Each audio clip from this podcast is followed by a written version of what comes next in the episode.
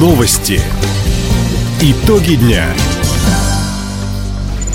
Итоги четверга подводит служба информации. У микрофона Дина Якшапосхова. Здравствуйте. В этом выпуске.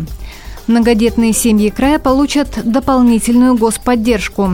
В Вяземский краеведческий музей имени Усенко поступит новое выставочное оборудование. Хоккеисты Амура потерпели крупное поражение в Санкт-Петербурге. Об этом и не только, более подробно. Многодетные семьи Хабаровского края смогут получить от государства миллион рублей на погашение ипотеки. Об этом на совещании у президента России Владимира Путина доложил глава Минвосток развития Алексей Чекунков. Напомним, сейчас такая программа работает только в Приморье. Расширить ее действие Владимира Путина попросили жители Анадыря.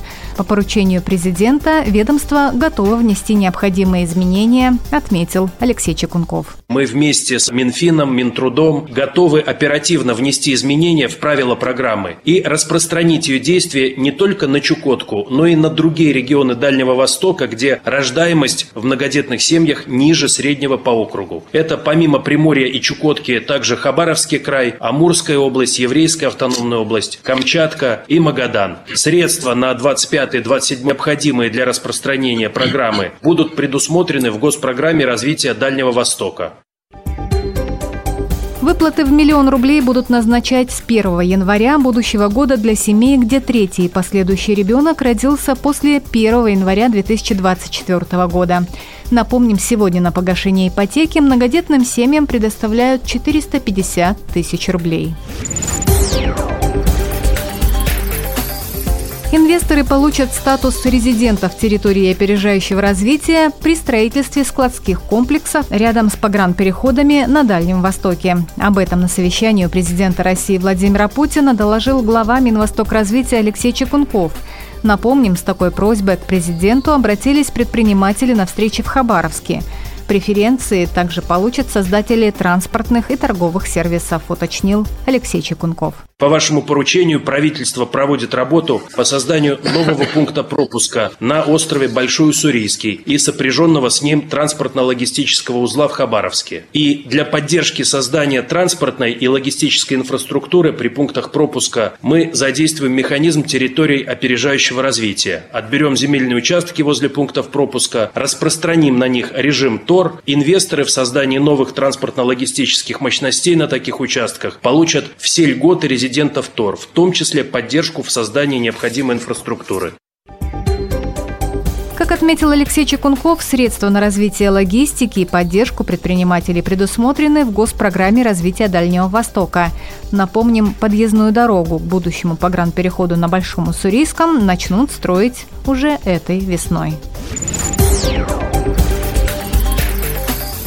На поддержку предприятий края в этом году дополнительно выделят почти 62,5 миллиона рублей. Льготные займы предоставляет региональный фонд развития промышленности.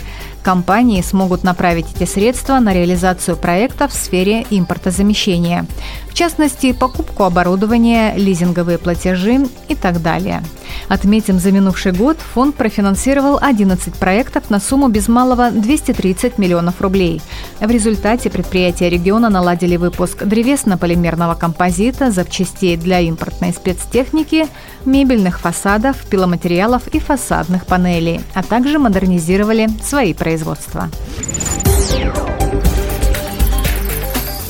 Необходимым оборудованием оснащают в крае школы для пациентов с сахарным диабетом. Их открывают, чтобы обучить людей справляться с болезнью и снизить риски осложнений. В Краевом Минздраве уточнили по федеральному проекту «Борьба с сахарным диабетом» На открытие таких школ направили 11 миллионов рублей. Сейчас в регионе действует 13 кабинетов.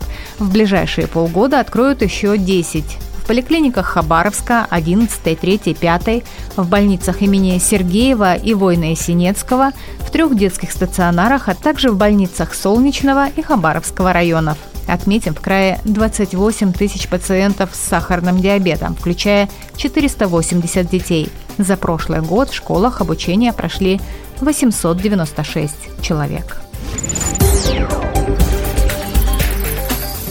В наступившем году в крае планируют оборудовать шесть музеев по нацпроекту «Культура». Предстоит обновить технические средства для хранения фондов и организации выставок. Музеи также получат установки для профессионального света, современные климатические системы и доступ к высокоскоростному интернету. Модернизируют Вяземский краеведческий музей имени Усенко, Дальневосточный художественный музей истории Хабаровска, краеведческие музеи имени Лозой Нанайского района, а также межпоселенческий информационно-библиотечно-музейный центр имени Полины Осипенко.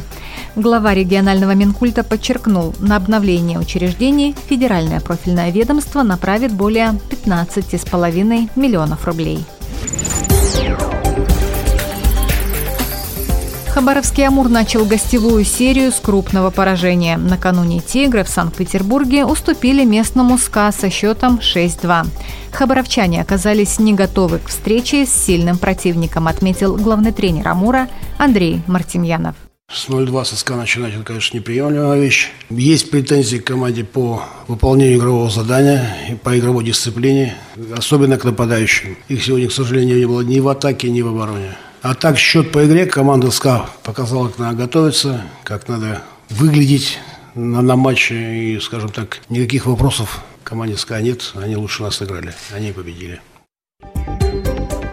Сейчас Амур занимает 18 место в турнирной таблице чемпионата и 10 в конференции «Восток».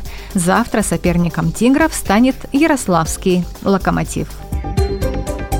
Таковы итоги четверга. У микрофона была Дина Якшапосхова. Всего доброго и до встречи в эфире. Радио «Восток России». Телефон службы новостей 420282.